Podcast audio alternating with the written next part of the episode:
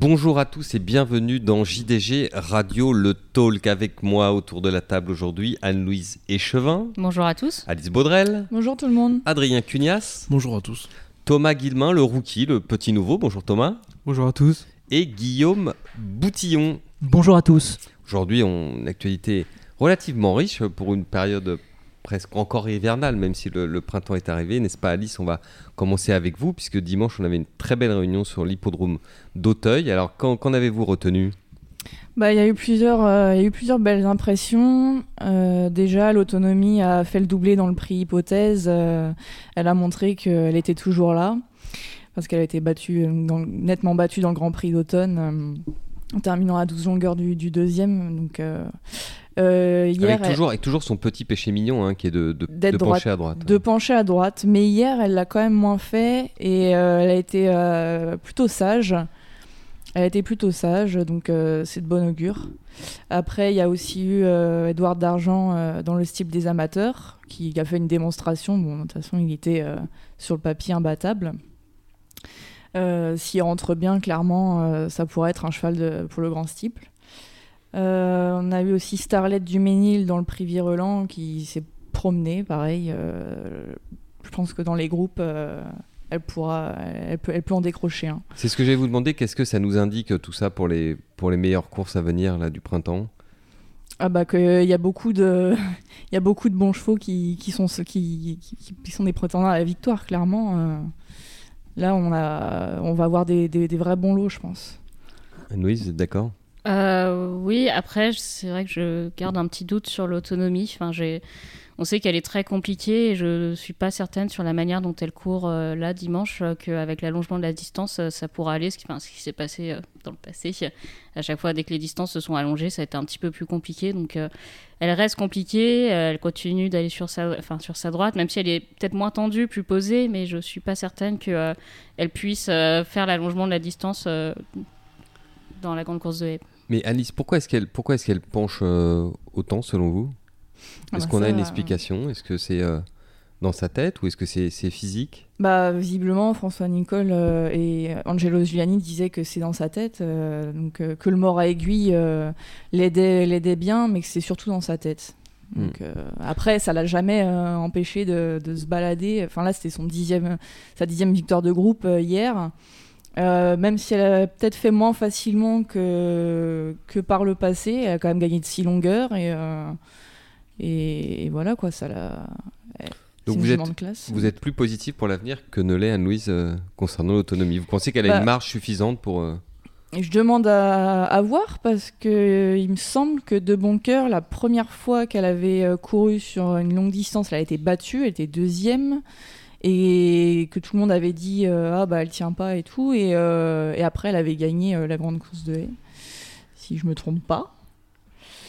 Donc c'est la nouvelle de bon cœur sans aucun doute pour vous.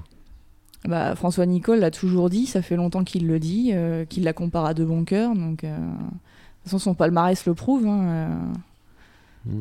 là elle a fait le doublé hypothèse comme de bon cœur c'est une championne Anne-Lou, elle est en train de vérifier euh, si j'ai pas dit de bêtises, mais il me semble hein, qu'elle avait été battue euh, la première fois qu'elle avait couru sur une longue distance. Oui, elle avait gagné après la grande course de euh, C'est ça, et la première fois, elle, elle était deuxième. C'est bien. Vous ne vous êtes pas trompé, Alice. Non, bah ça peut m'arriver. Hein.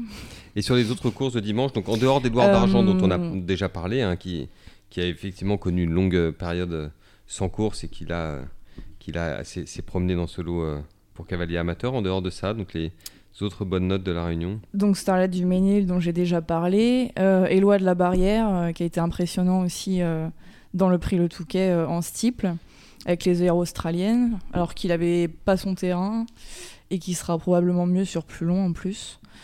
et Alaland qui débutait en steeple dans le prix Mitsuko 3 qui pareil elle a gagné vraiment en, bonne pouliche. Euh, elle s'est montrée coquine sur le plat, elle se reprenait. Et... Mais bon, elle a quand même gagné avec de la marge. Et euh, non, c'est de bon augure euh, pour l'avenir. Très bien, une belle, une belle réunion, encore un, beau dimanche à Auteuil. On change complètement de, zone avec vous, Anne-Louise, et on reste en revanche sur le week-end pour parler d'un grand samedi à Médane. Expliquez-nous un peu. Oui, donc samedi c'était la nuit de la Dubai World Cup, qui pour nous n'était pas vraiment la nuit. Donc on a eu quelques belles courses, même si, enfin, on va dire sur le papier, c'était pas la réunion de la Dubai World Cup de l'année quand même. Donc euh, la course qui valait surtout euh, le coup entre guillemets, enfin pour nous d'un point de vue européen, c'était euh, la Shima classique dans laquelle Mishrif s'est imposé sur pour son premier essai sur 2400 mètres. Donc une réunion plus belle en réalité que ce qu'on les, craintes et quelques réserves que vous aviez la semaine dernière sont tombées un peu en, voyant les courses elles-mêmes ou? Pas vraiment, non. Non, pas vraiment. Non, il y avait vraiment, enfin, pour le coup, la, la Chima classique était très belle. On a aussi eu un bon gagnant de la, gagnant de la Dubai Turf euh, avec Lord North mais qui est voilà un cheval qu'on connaît, euh, qui est euh, gagnant euh, des Prince of Wales l'an passé. Mais après, il faut dire la vérité, c'est il courait contre ses enfants. Enfin, j'aime beaucoup les chevaux japonais, comme tout le monde le sait, mais le deuxième de la Dubai Turf, 20 de garde, c'est un cheval qui est gagnant de groupe 2 au Japon. Enfin, c'est pas. c'est pas le même niveau. C'est pas le même niveau que, que Land North. Donc, c'était un très bon gagnant dans une course un peu creuse.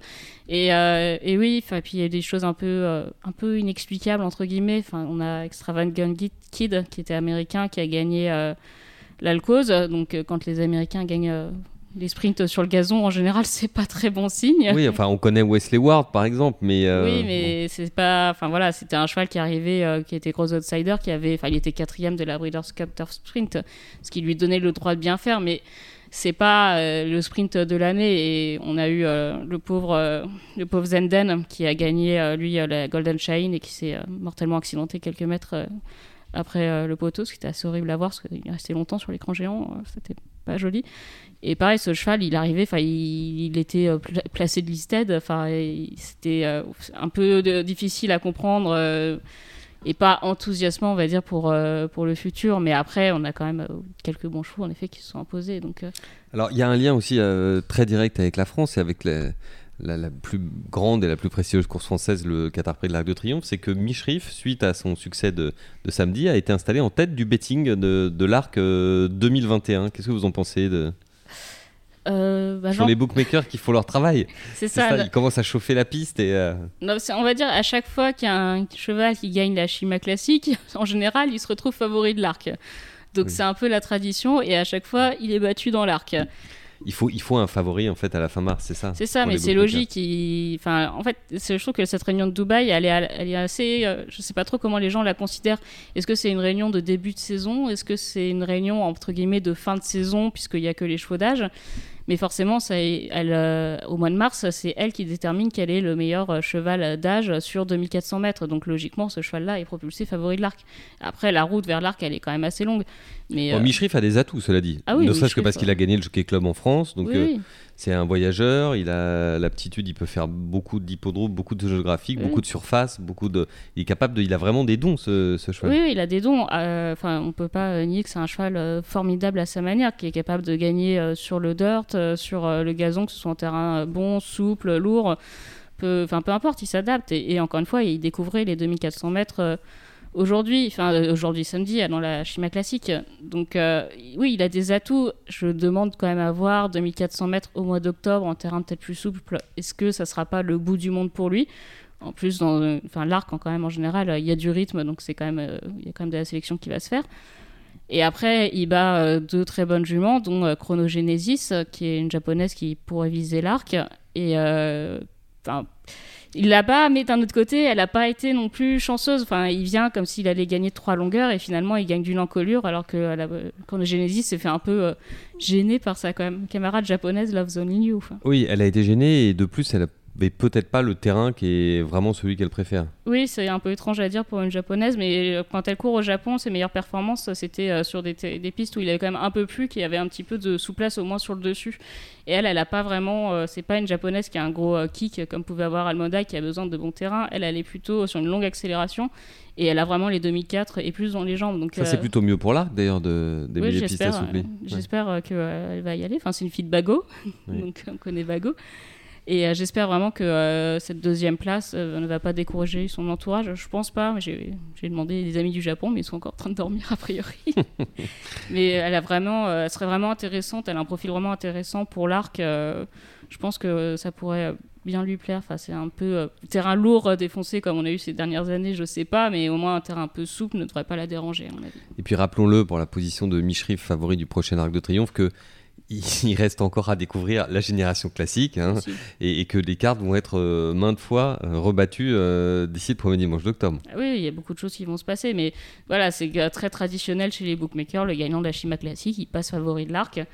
Après, la route euh, jusqu'au mois d'octobre, euh, elle est longue. Mishrif, en plus, il a couru en mois de février en Arabie Saoudite. Il a fait des gros voyages, donc c'est un cheval exceptionnel à sa manière. Mais il faut aller jusqu'en mois d'octobre. Donc après. Oui, mais c'est comme ça qu'on, c'est comme ça qu'on anime. En animant le betting, mm. on anime la course, on anime la culture hippique. C'est une chance pour euh, nos amis anglais d'avoir l'antépost betting parce que c'est aussi ce qui fait que dans leur pays, les gens sont plus connaisseurs de course et, et moi, je trouve que c'est une chose très positive de donner des informations comme ça sur les chevaux au fur et à mesure de l'année pour entretenir le suspense. Oui, bien sûr, c'est toujours euh, très intéressant. Et enfin, on pourrait euh, tenter les antépostes. Euh, enfin, c'est un vieux serpent de mer qui revient toujours. On dit tentons les antépostes betting sur sur les groupes 1, voilà. Donc, Ou au moins sur l'Arc et le Prix d'Amérique. Au moins sur, bah, sur The, Turf avait tenté cet hiver sur The Turf, mais pas le PMU. Pas le PMU, non. Mais ce qui est possible d'ouvrir des fenêtres dans tes post betting en paris mutuel, c'est toujours euh, faisable après les belles courses. Et euh, je sais pas si ça attirerait beaucoup de, joueurs français dans le sens où c'est pas forcément dans notre culture,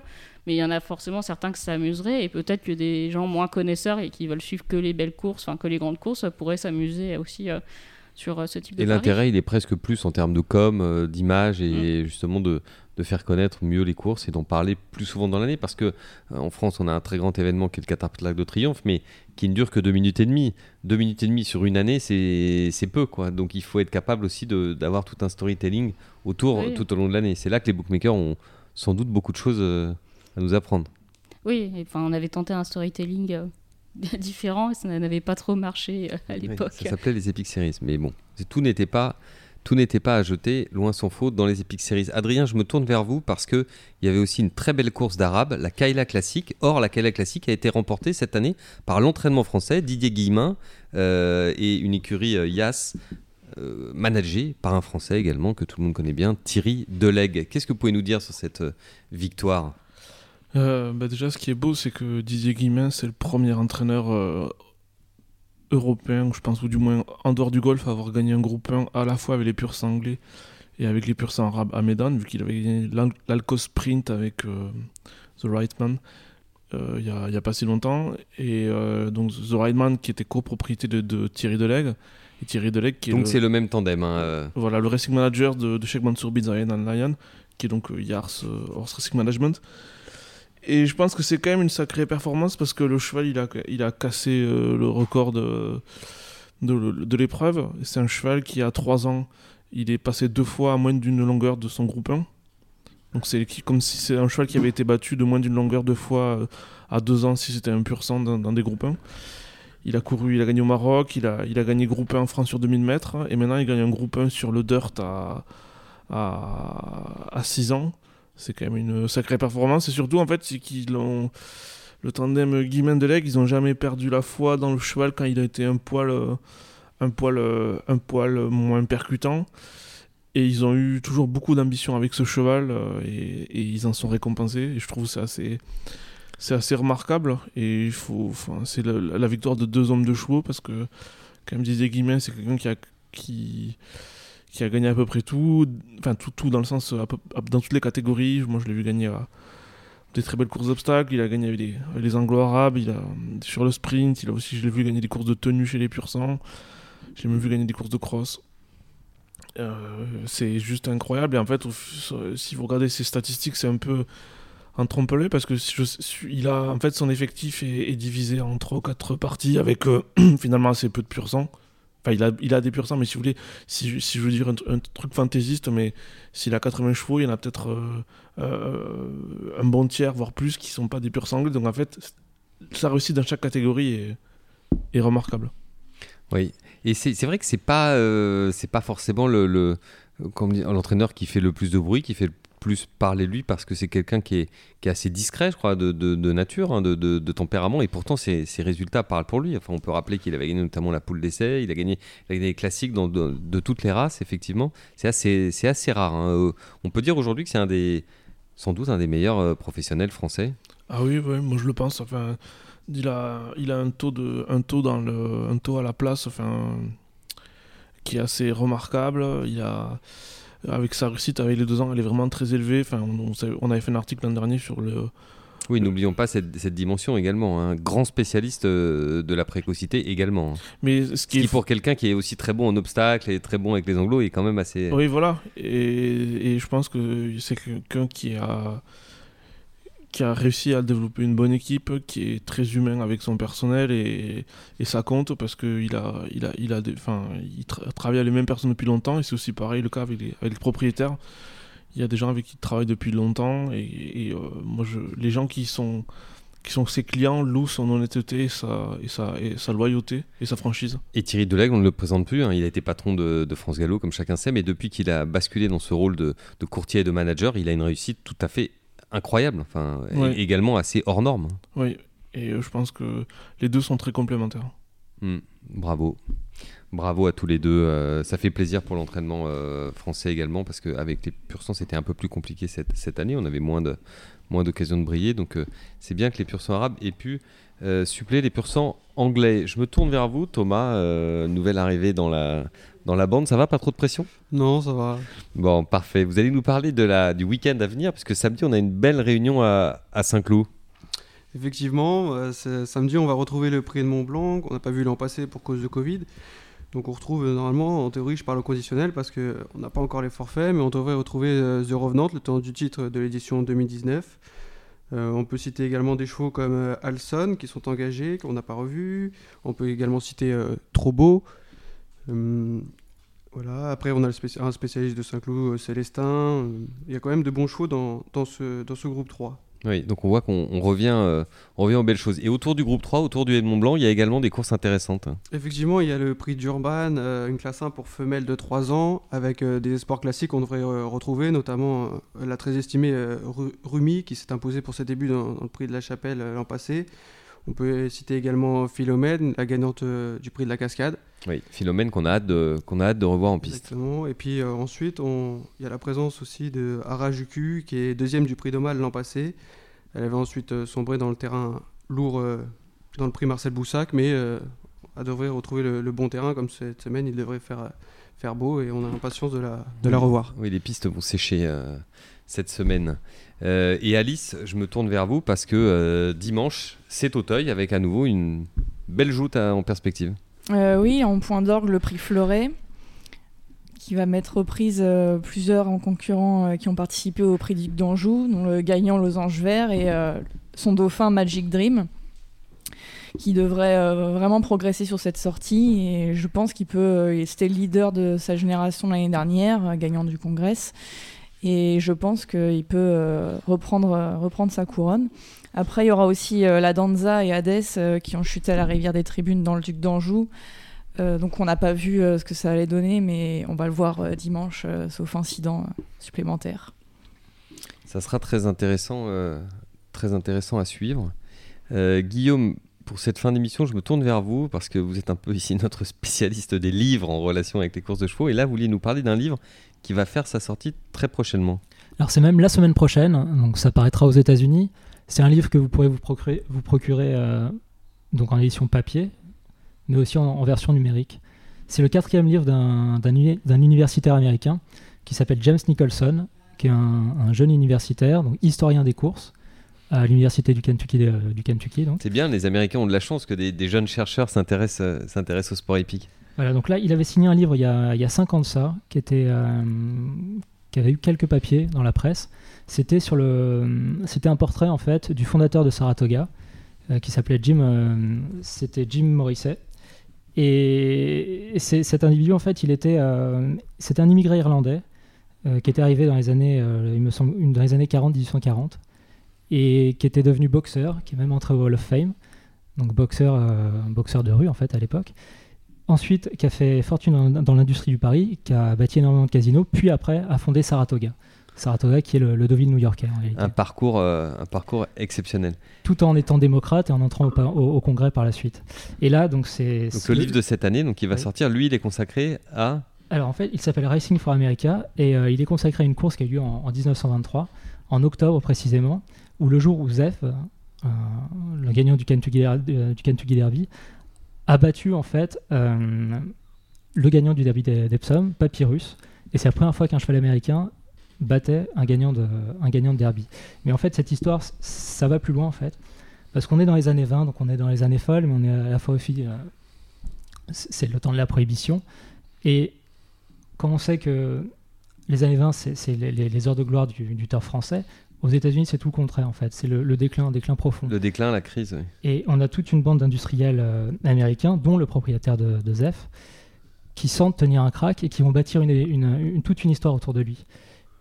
Et ça va être la première fois qu'on aura donc ce cheval-là, enfin va, va, performer sur le, en, course, mais aussi rassembler l'Amérique entière. Et son propriétaire dira de lui euh, mon cheval court pour l'Amérique et ça va rassembler une nation. Et c'est en fait le début du renouveau du turf américain. C'est déjà une leçon de, marketing que nous donnent les Américains. Euh, Exactement. Et on, est seulement, et on est seulement dans les années 20. Exactement formidable, un livre, donc on rappelle le titre. Racing for America. Racing for America. Et pour conclure cette émission, je me tourne à nouveau vers, euh, vers notre ami Adrien Cunias pour faire un petit teasing sur un, article que nous préparons cette semaine dans Jour de Galop et qui sera sans doute très intéressant à suivre pour toutes les personnes qui s'intéressent à la fois à l'obstacle, également euh, euh, au commerce, également. Est-ce que vous pouvez nous en, parler, Adrien, de ce, magazine spécial? C'est vrai que c'est un petit peu la conclusion de, tous les papiers qu'on a fait sur le, manque de réussite des chevaux, de l'élevage français à, Cheltenham. On a interviewé différentes personnalités françaises, anglaises et irlandaises. Et euh, il y a une personne moi, dont je suis beaucoup le, travail, qui est un éleveur qui a gagné la Gold Cup en tant qu'éleveur, mais qui est aussi euh, un scientifique, qui est un universitaire, qui s'appelle Brian Mayo, et qui est aussi un élu euh, dans, les, dans les, instances anglaises hippiques. Et c'est quelqu'un qui est féru de statistiques et qui surtout sort souvent des statistiques très intéressantes. Et lui, en fait, selon ce qu'il dit, bon, il y a le côté pas de chance pour les chevaux français, mais parce qu'en l'interviewant, rappelons que, que, vous étiez à la recherche d'explications pour euh, comprendre le, fiasco des FR euh, à Cheltenham 2021. Exactement. Et donc lui, il dit bon ben. Cheltenham... Ne nous dites pas ce qu'il va dire, c'est un teasing, euh, Adrien. On va laisser la joie à nos lecteurs de le découvrir cette semaine. Donc on a Brian Maillot qui va parler. Je crois qu'Anne-Louise, vous avez eu aussi Henri de Bromède. Oui, donc on a publié. Euh, qui a gagné beaucoup de courses, euh, entraîneur irlandais qui a gagné beaucoup de courses à Cheltenham, mais pas avec des FR. Hein, donc, euh, Enfin, surtout avec des chevaux irlandais. Donc, il, pareil, il s'exprime un peu, il s'exprime sur le sujet. Lui aussi nous donne son avis sur les FR. Et on aura également un professionnel français qui donnera son avis côté FR. Oui, un dernier mot, Adrien? Juste pour, pour, le teasing, en fait, c'est juste qu'il il a, il a une statistique qui prouve que les Irlandais ont su s'adapter et apprendre ce qu'il y avait de meilleur des Français. Et euh, pour les années à venir, c'est, je dirais pas que c'est inquiétant, mais quand même, c'est assez impressionnant le, la réactivité dont ont fait preuve les Irlandais euh, pour s'inspirer du modèle français. D'où l'intérêt de lire cet article afin de permettre aux éleveurs français de reprendre assez rapidement une longueur d'avance. Merci à tous euh, de nous avoir écoutés. Merci pour votre fidélité. Rendez-vous pour un nouvel épisode du Talk lundi prochain. Et d'ici là, faites attention à vous. Portez-vous bien.